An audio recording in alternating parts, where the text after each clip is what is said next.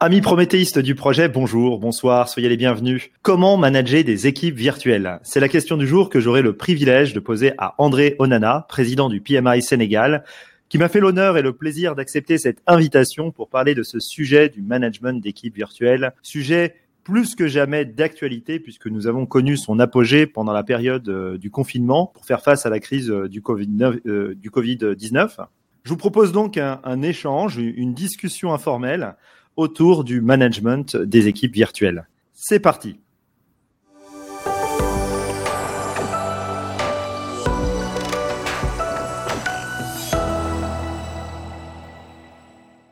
André Onana, bonjour. Bonjour Tariq, merci pour l'invitation. Eh, bien, écoute, euh, avec grand plaisir, André. Est-ce que tu pourrais te, présenter davantage euh, à la communauté des auditeurs de, ce podcast qui te connaissent surtout sous le prisme de président du PMI Sénégal? Oui. Alors, merci beaucoup, euh, Tariq. Comme je disais en, introduction, merci aux prométhéistes. C'est vraiment un plaisir d'être d'être avec vous. J'ai vu déjà les podcasts passer et je trouve que les sujets que vous abordez sont très intéressants et j'avais hâte d'être là pour euh, participer et contribuer à ma manière. Alors, je m'appelle André Onana. Je suis euh, enseignant-chercheur de profession, donc j'enseigne euh, dans une université au Sénégal. Donc, j'enseigne principalement la gestion de projet et les disciplines qui tournent autour du management. Et je suis par ailleurs président du PMI Sénégal, que j'ai participé à, à, fonder en 2015. Voilà. Au-delà de, de, cela, euh, j'interviens également dans beaucoup de positions au niveau du, dans beaucoup de positions de, de volontaires au niveau du PMI. J'ai par exemple été euh, membre du IMAG. Donc le IMAG, c'est le Ethics Member Advisory Group. Donc j'y ai été pendant deux ans L'idée, en fait, c'était de pouvoir réfléchir sur les problématiques euh, éthiques au sein du, du, du, du PMI. Donc, voilà un peu globalement ma, ma personne. Donc, on peut dire que je suis un passionné et un amoureux de la gestion de projet que j'ai découvert d'ailleurs en 2012 sur le tard, hein, parce qu'en réalité, je n'ai pas une formation de gestion de projet, mais lors de mon premier emploi à, à, l'université, j'ai été appelé à mener euh, un grand projet de délocalisation d'une université dans plusieurs régions en Afrique. Et c'est là que je me suis rendu compte qu'il fallait avoir des compétences spécifiques en gestion de projet. Et c'est là que je me suis mis à me former et à me documenter sur la gestion de projet. Donc c'est vraiment un plaisir euh, d'être là avec Tariq pour pouvoir répondre donc aux problématiques de gestion des équipes virtuelles qui sont de plus en plus répandues dans le monde aujourd'hui grâce à la technologie qui a beaucoup évolué, mais également parce que parfois certaines conditions euh, que nous vivons, notamment euh, les, crises sanitaires comme la COVID-19, nous imposent parfois de ne pas être en face-to-face. Donc c'est vraiment un plaisir d'échanger avec vous sur cette euh, problématique. Merci. Euh, écoute, euh, le plaisir est totalement partagé, André, et, ton parcours est, vraiment époustouflant de par la richesse de des expériences que tu, as pu mener jusqu'à présent. Alors, André, je t'ai proposé cette invitation effectivement pour qu'on puisse parler des équipes virtuelles, puisque depuis le Covid-19, on a, on a été amené à un petit peu bouleverser et changer notre euh, façon de travailler. C'est un sujet aussi qu'on retrouve souvent dans la littérature de, du PMI. Alors, euh, André, c'est quoi pour toi une équipe virtuelle et, et comment est-ce que, d'après toi, on pourrait manager au mieux des équipes virtuelles? Alors, très bonne question, euh, Tariq. Alors, les, la certification PMP, je, je la connais très bien. Je suis moi-même certifié PMP depuis 2012 euh, et j'ai également obtenu d'autres certifications du PMI, notamment euh, euh le PMI SP, donc c'est le scheduling professionnel, le, le PMI RMP, c'est le risk management professionnel et euh, le PMI ACP, donc c'est le Agile Certified Practitioner. Donc, dans ah oui, donc t'as fait, t'as fait, t'as fait le combo là, hein bravo. non, il en manque encore, hein. il en manque encore. Donc, euh, je disais que ce sont des problématiques qui sont effectivement abordées régulièrement dans, dans, dans, dans, ces, dans ces questions d'examen. Parce qu'en réalité, comme vous le savez, euh, les, les, examens du PMI mettent énormément l'accent sur les compétences interpersonnelles. Et l'une des choses extrêmement importantes pour un chef de projet, c'est effectivement de savoir gérer les hommes, c'est les questions de leadership et les questions, ce qu'on appelle aujourd'hui les power skills. Et donc, dans ce cadre-là, on est appelé à gérer des équipes. Voilà, un chef de projet, il a une équipe à sa disposition et il doit amener cette équipe-là à atteindre les, les, objectifs. Alors malheureusement ou heureusement, hein, tout dépend de comment on voit la, la chose, il peut arriver que euh, les membres de notre équipe ne soient pas euh, en possibilité de travailler en face-to-face. Et donc, à partir du moment où il y a cette absence de face-to-face, on va beaucoup plus aller vers ce qu'on appelle donc les équipes virtuelles. C'est-à-dire, ce sont des équipes qui, euh, en l'absence de face-to-face, vont donc euh, s'appuyer énormément sur la technologie pour pouvoir communiquer. Donc, c'est dans ce sens-là euh, que s'est développé ce concept donc on appelle équipe virtuelle. Si vous voulez, c'est un peu comme des équipes qui vont travailler à distance en utilisant la, la, la technologie. C'est ça le concept d'équipe euh, d'équipe virtuelle. Alors il y a beaucoup euh, d'avantages hein, des équipes virtuelles. On pourra en discuter peut-être tout au long de la conversation. Mm-hmm. Il y a aussi beaucoup d'inconvénients qui sont liés aux équipes virtuelles. Mais ce que je peux dire par rapport à la question qui est posée par, par Tariq, c'est à dire que pour gérer les équipes virtuelles, il va falloir euh, mettre en place des dispositifs technologiques qui vont réduire la, la, distance, mais également prévoir de temps en temps ce qu'on appelle euh, des regroupements, ce que les anglophones appellent les time matrix.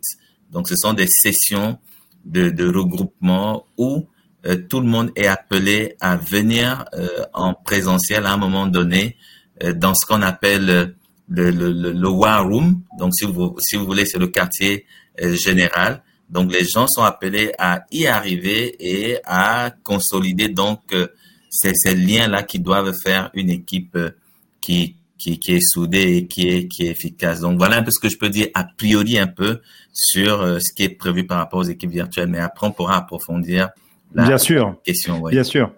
Donc, si je comprends bien, en fait, le management des équipes virtuelles, ça rejoint surtout les thématiques du management à distance.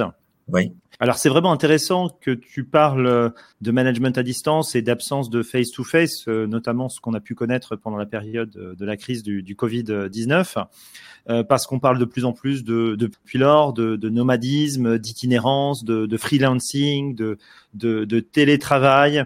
Alors, j'ai devant moi une, une, étude miroir qui a été menée par la société Harris Interactive et Epoca, qui nous dit que 84% des salariés, entendez-moi, mesdames et messieurs, 84% des salariés jugent leurs leur conditions de travail meilleures depuis qu'ils sont en télétravail. Alors c'est intéressant parce que moi j'étais persuadé que ça pouvait aussi euh, générer euh, euh des problématiques d'isolement, des problématiques sociales.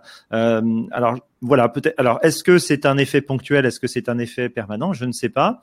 En tout cas, euh, force est de constater qu'il y a aussi des avantages et à pratiquer le télétravail et le management à distance euh, face à des équipes virtuelles, alors que pourtant on est à distance. Ouais. Euh, alors, tu parlais d'avantages et d'inconvénients. Alors, euh, est-ce qu'on pourrait creuser un petit peu ce sujet? Euh, C'est quoi pour toi les, les, les avantages et les, et les inconvénients de ces, de ces façons de travailler? Le, le, management à distance euh, versus le management présentiel ou plutôt euh, le, le, management le virtuel euh, contre le colocalisé C'est ça, c'est ça.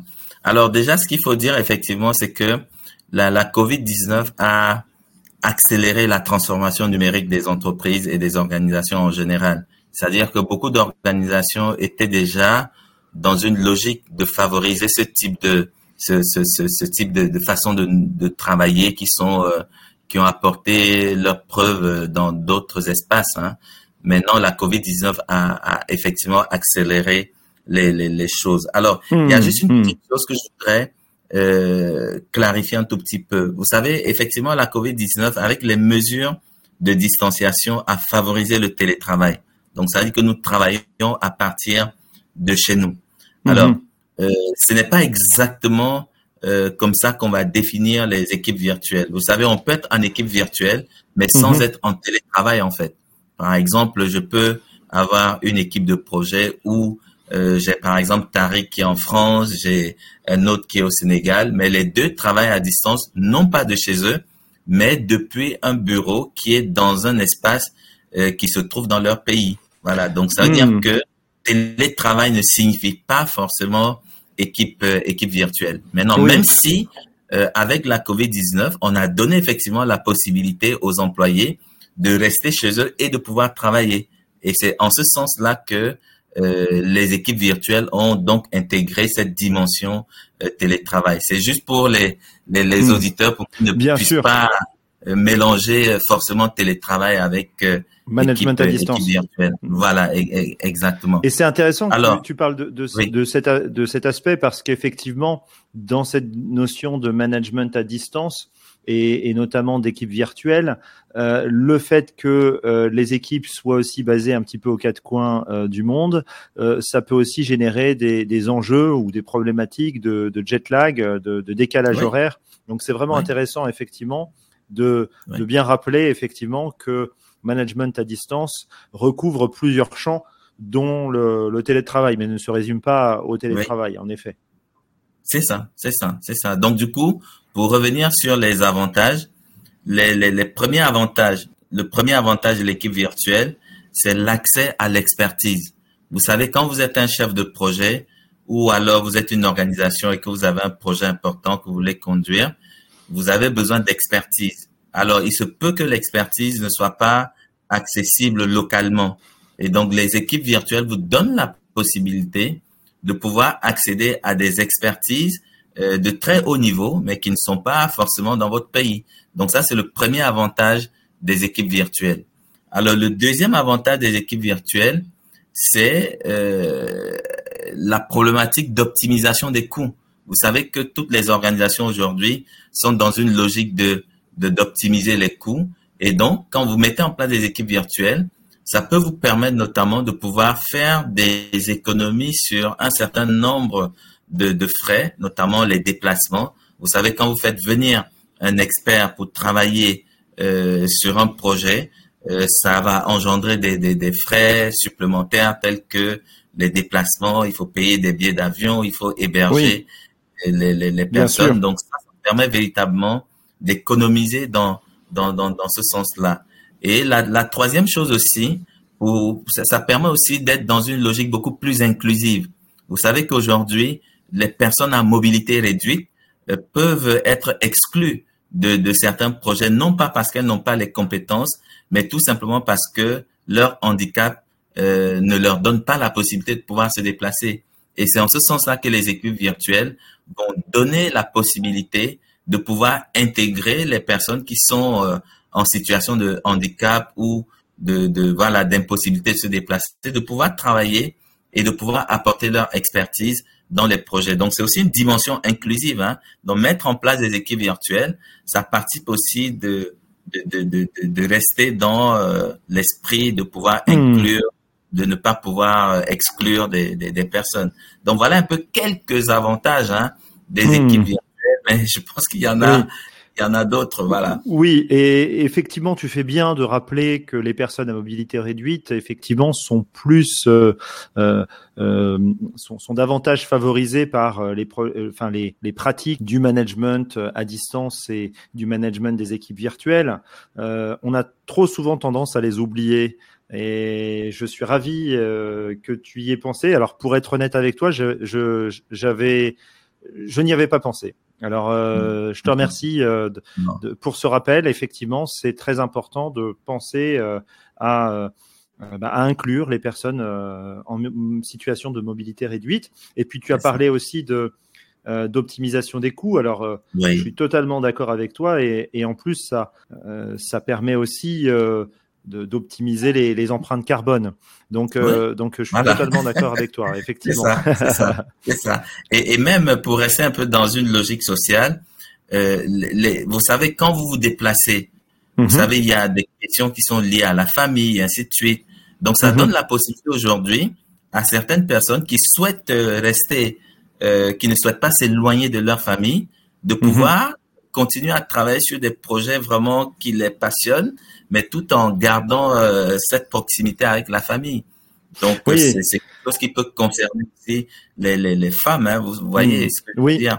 Oui, euh, ça, ça, me fait penser au Blue Ring.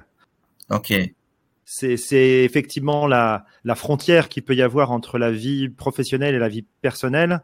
Et effectivement, dans cette pratique-là, ça permettrait en effet euh, d'avoir une, euh, une meilleure autonomie ou voilà ou favoriser effectivement un meilleur euh, un meilleur équilibre entre vie professionnelle et vie personnelle. Alors on a parlé des avantages, euh, André. Et, et, en termes de limites, alors, est-ce qu'il y aurait des limites au management des équipes virtuelles? La difficulté de communiquer. Alors là, je vais je vais un peu m'appuyer sur euh, la, la, théorie d'Allen. Hein. Donc, euh, Allen, c'est un chercheur du MIT mm-hmm. qui a montré que la distance euh, a un impact sur sur la communication. Par exemple, lorsqu'il y a au-delà de deux mètres qui séparent deux personnes, il y a il y a une chance sur dix que ces deux personnes communiquent au moins une fois par semaine. Donc euh, ça, c'est déjà le, le, premier problème. Et lorsqu'on interroge aussi le modèle de communication émetteur-récepteur, on se rend compte que euh, la distance est considérée comme étant un bruit. Et le bruit, c'est toute chose qui empêche la, la communication. Donc c'est ça le premier et l'une des principales difficultés des équipes euh, virtuelles. C'est la problématique de, de, de la communication. Et donc du coup, quand vous mettez en place une équipe virtuelle, il va falloir vraiment travailler sur euh, ces questions de, de, communication. Alors, le deuxième inconvénient majeur, alors là, par contre, il faudra un peu nuancer parce que ça peut être vu à la fois comme étant un avantage, mais aussi comme un inconvénient. Alors, pourquoi c'est un inconvénient? Parce que quand vous avez une équipe virtuelle, ça peut faire intervenir des fuseaux horaires différents. Et donc, s'il y a beaucoup de fuseaux horaires, euh, là, il y aura la difficulté de pouvoir trouver des moments pour se réunir. Moi, je prends mon exemple. Hein, quand j'étais au IMAG avec le PMI, moi, j'étais au Sénégal avec un fuseau horaire. On avait des Mexicains, on avait des Américains, on avait des Français, ainsi de suite. Donc, il était difficile pour nous de trouver un horaire pour pouvoir se, se réunir. Et bon, ce que j'ai aimé euh, dans sur la façon de pouvoir contourner ce problème, c'est que on a fait un peu une forme de, de rotation au niveau des, des, des, des, des fuseaux horaires. Par exemple, on dit ce mois, on fera la réunion à ton fuseau horaire. Euh, le mois suivant, ce sera le fuseau horaire de tel autre pays qui sera euh, privilégié. Donc, c'est une solution, par exemple, que l'on peut trouver par rapport à ce, par rapport à ce problème-là. Donc, ça peut constituer euh, un blocage. Mais aussi, la différence de fuseau horaire peut parfois constituer un avantage parce que ça donne l'impression qu'on est sur le projet H24. Et ça, c'est c'est avantageux pour le pour le projet parce que euh, quand moi je dors, par exemple ici, il y a une autre personne en Australie qui va se réveiller et va continuer à travailler sur le sur le projet. Donc c'est un peu comme si le projet ne, ne s'arrêtait pas. Donc voilà un peu les deux difficultés. Euh, moi je dirais pas problème, hein, mais je dirais plutôt les challenges qu'il faut relever lorsque on est dans une équipe virtuelle ou lorsqu'on gère une équipe virtuelle. D'accord. Euh, André, ce que je te propose, euh, c'est d'écouter un extrait tiré du PMBOK euh, numéro 7 à propos des équipes virtuelles. D'accord. Les approches agiles fonctionnent souvent mieux avec des équipes projets de 7 personnes à plus ou moins de personnes. Elles favorisent les équipes projets qui se trouvent dans le même espace physique. Les grandes équipes projets et les équipes projets principalement virtuelles travaillent mieux avec une approche plus prédictive. André Onana, on vient d'entendre un passage du PMBOK 7, la section 2 qui évoque euh, les approches de développement et cycle de vie de la partie guide précisément. Ce, ce passage nous dit que les équipes agiles fonctionnent mieux lorsqu'elles sont colocalisées et les équipes virtuelles travaillent mieux avec une approche prédictive, toute chose étant bien sûr égale par ailleurs. Alors, tu, tu en penses quoi? Est-ce que tu as connu euh, euh, d'autres façons de procéder, plus hybrides? Est-ce que tu es OK avec cette euh, façon de euh, d'appréhender les choses? Alors, je, je pense que cette question, elle est très intéressante. Elle nous permet un peu de remonter à, au principe de travail des équipes agiles. Parce qu'en réalité, il faut dire que les équipes agiles ont des principes de travail qui sont légèrement différents des principes de travail lorsqu'on est dans euh, des équipes qui sont purement dans du prédictif. Alors, si on part déjà des valeurs de l'agilité. L'une des valeurs de l'agilité, c'est la transparence. Et donc justement, cette problématique de transparence amène à colocaliser les équipes, c'est-à-dire à mettre les équipes dans un même espace pour que les informations puissent être partagées euh, à, tout le monde hein, sans, sans restriction. Et c'est cela d'ailleurs qui favorise aussi euh, l'utilisation de visuels, notamment les Kanban boards, dans les espaces de travail des équipes agiles. C'est ce qu'on appelle la communication osmotique. C'est-à-dire hmm. que euh, si je suis dans un espace avec Tariq et que je discute avec Tariq, si quelqu'un d'autre partage le même espace que moi et Tariq, il est au courant de l'information que je partage avec Tariq.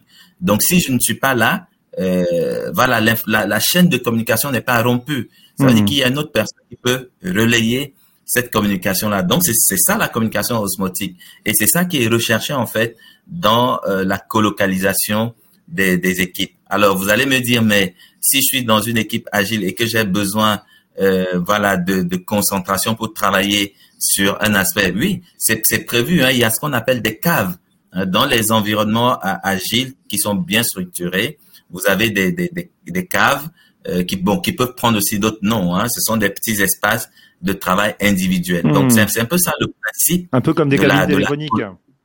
Voilà, un peu comme des cabines téléphoniques. Vous allez voir ça dans les grandes boîtes où les gens peuvent s'isoler pour pouvoir euh, travailler individuellement. Donc c'est un peu ça le principe en fait. De, faut, pas être, faut pas être schizophrène, hein. faut pas être, euh, comment dirais-je, claustrophobe. oui, oui. Donc si vous êtes claustrophobe, peut-être qu'on va aménager ça d'une certaine manière pour, euh, voilà, pour prendre en compte cela. Donc c'est un peu ça le principe mhm. de, de, la, de la colocalisation. Alors que dans les équipes, on va dire de type prédictif, euh, voilà, ces principes-là ne sont pas forcément euh, obligatoire. Et c'est ce qui fait que, d'une certaine manière, on pourrait penser que euh, que la colocalisation est le fait uniquement des équipes euh, des équipes agiles. Mais moi, j'ai un avis un peu nuancé là-dessus. Je dirais plutôt que même même quand vous êtes chef de projet dans une logique prédictive ou waterfall, vous êtes préoccupé par euh, l'efficacité de votre équipe. Vous êtes préoccupé par la performance de votre équipe. Et à mon humble avis, si on doit aller vers une logique de performance de l'équipe, cette pratique de colocalisation qui est née avec les, les équipes agiles, il n'est pas rare aujourd'hui de, de, de l'avoir utilisée dans des équipes qui ne sont pas forcément des équipes euh, des équipes agiles. Parce que derrière la colocalisation il y a aussi la problématique de l'esprit d'équipe le team building. Parce que j'ai beaucoup parlé tantôt de, de, de, de, de l'osmose hein, qu'il faut créer entre les gens pour que la communication puisse être transparente, transparente. Mais il y a aussi la, la, la problématique qui est liée à l'esprit d'équipe. Vous comprenez un peu? Donc, quand je travaille dans une équipe avec des gens, je dois avoir un sentiment d'appartenance, je dois avoir des liens qui sont soudés à, à, à, avec l'équipe. Et je pense que la colocalisation permet véritablement d'y arriver. Donc, c'est pourquoi je pense que euh, même si c'est dit comme ça dans le, le plan box 7, mais ce n'est pas la colocalisation ne serait pas l'apanage des équipes virtuelles. C'est quelque chose qu'on peut aussi utiliser dans les équipes euh, qui ne sont pas forcément agiles. Maintenant, après, comme on l'a dit, il y a eu des challenges avec euh, la, la, colocalisation, notamment dans le contexte de la de la Covid de, la Covid 19, parce que comme vous le savez, les gens étaient en télétravail, il y avait des mesures de distanciation, donc, les chefs de projet ont dû se réinventer un peu pour, euh, voilà, pour euh, euh, trouver des, des, des, des, nouveaux moyens de colocaliser leur équipe dans ce contexte-là. Donc, voilà un peu ce que je peux dire par rapport à, par rapport à ce passage du Pinbox 7. Alors, c'est vraiment très intéressant, effectivement, que tu parles de, de sentiment d'appartenance. Euh, pour être honnête, je, je me doutais qu'on allait parler un petit peu de ce sujet et, et j'ai retrouvé un passage de, de l'inénérable Nelson Mandela mhm. dans son livre Un long chemin vers la liberté, où il nous raconte qu'il arrivait à communiquer au travers de, de boîtes d'allumettes pour délivrer ses messages depuis sa prison. Il glissait des petits bouts de papier ancrés en double fond dans des boîtes d'allumettes. Alors, sorti du caractère totalement, euh, euh comment dirais-je, euh, immoral de l'apartheid, euh, on retrouve quand même dans cette anecdote et dans ce geste très inspirant, un, un message d'espoir qui a réussi à créer un, un, un vrai sentiment d'appartenance alors que il était dans des conditions absolument épouvantables. Alors bien sûr, je suis totalement d'accord avec toi tout le monde ne s'appelle pas tout le monde ne s'appelle pas Nelson Mandela. Et effectivement, c'est quelque chose d'extrêmement difficile à, à faire, euh, surtout quand on, on travaille sur des projets complexes, euh, euh difficiles, avec peu de certitudes. Et, et, je suis totalement en phase euh, avec toi là-dessus. Alors André, on arrive bientôt à la fin de, de ce podcast. Et, et, comme tu le sais, euh, bah, cette chaîne euh, s'adresse aussi à ceux qui souhaitent euh, faire reconnaître leur, euh, leur expérience professionnelle de, de, chef de projet pour obtenir la, la, prestigieuse certification PMP du PMI. Est-ce que tu aurais un conseil à donner aux candidats qui se préparent actuellement, qui nous écoutent et, et qui aimeraient voilà obtenir cette certification en termes de, de mindset, en termes d'état d'esprit, puisqu'en plus euh, j'ai affaire à une ceinture noire du PMI parce que tu as passé pas mal de, certifications, PMP, ACP, euh, SMP, euh, RMP. Donc voilà, quel état d'esprit, d'après toi, il, faudrait pour voilà pour pour obtenir cette certification? Je, pense que déjà, je commence par féliciter toutes les personnes qui décident de passer ce cap-là parce que c'est vraiment quelque chose qui va leur apporter de, de la valeur ajoutée. Et beaucoup d'études ont démontré que obtenir la certification PMP va augmenter la valeur marchande euh, d'une personne de quasiment 25%. Donc c'est vraiment oui, tout à fait. Voilà, mm. donc c'est un excellent euh, choix, c'est une excellente décision que de que de, de, de, passer la certification PMP. Maintenant, cela étant dit, euh, quel conseil je peux donner? Pour moi, le premier, c'est vraiment la confiance en soi. Vous savez, la confiance en soi vous permet d'éliminer le stress euh, négatif et ne garder que le stress positif qui va vous donner la motivation et la détermination pour aller euh, jusqu'au bout. Donc, je pense que c'est extrêmement important. Alors, comment on va bâtir la confiance en soi? On va bâtir la confiance en soi par la préparation qu'on fera en amont. Donc, en amont, il faut avoir un plan de préparation, il faut avoir un plan de travail, il faut exploiter les ressources usuelles, hein, parce que quand on prépare l'examen PMP, il y a des ressources usuelles qu'il faut pouvoir utiliser. Donc, je pense que ça, c'est extrêmement important. Et en, passant ici, en écoutant euh, ce, ce, podcast, vous êtes dans cette logique-là de, de, préparation. Donc, je dirais qu'une bonne préparation en amont vous permet donc de pouvoir gagner euh, de la confiance en soi et c'est quelque chose qui sera déterminant pour vous permettre de d'aller répondre à, aux questions. Maintenant, pour ce qui est des conseils techniques, pour moi, le, le, le premier hmm. conseil technique que je voudrais donner, c'est effectivement euh, la lecture. Vous savez, une question qui est bien lue, elle est à 60% euh, validée. C'est-à-dire quoi? Si vous lisez correctement la question, vous avez déjà deux options qu'on appelle souvent les distracteurs qui vont être éliminés euh, d'office et donc, du coup, il vous restera le choix entre deux possibilités. Hmm. Et, généralement, il y a un mot ou une expression dans le texte qui vous permet de pouvoir euh, donc choisir la meilleure des deux réponses euh, euh, restantes. Le deuxième conseil technique, ça, je pense qu'on vous l'a déjà énormément dit, c'est la gestion du temps. Voilà. Parce que la plupart du temps, les candidats qui ne réussissent pas leur examen PMP sont ceux qui ne l'ont pas terminé. Donc, du coup, il faut tout faire pour terminer votre examen PMP. Euh, voilà. Et donc, en termes de temps, euh, voilà, vous avez aujourd'hui moins de questions qu'auparavant. Euh, je sais qu'avant la réforme de, de, janvier 2020, il y avait 200 questions pour 4 heures de temps. Maintenant, vous êtes à 180 questions pour 230 minutes avec des pauses de 10 minutes, notamment deux. Donc, je pense que ça, ça, ça donne beaucoup plus de possibilités et de chances de pouvoir terminer euh, son, son, son, épreuve. Et le troisième conseil, peut-être, serait de, vous dire que toutes les questions à l'examen se valent.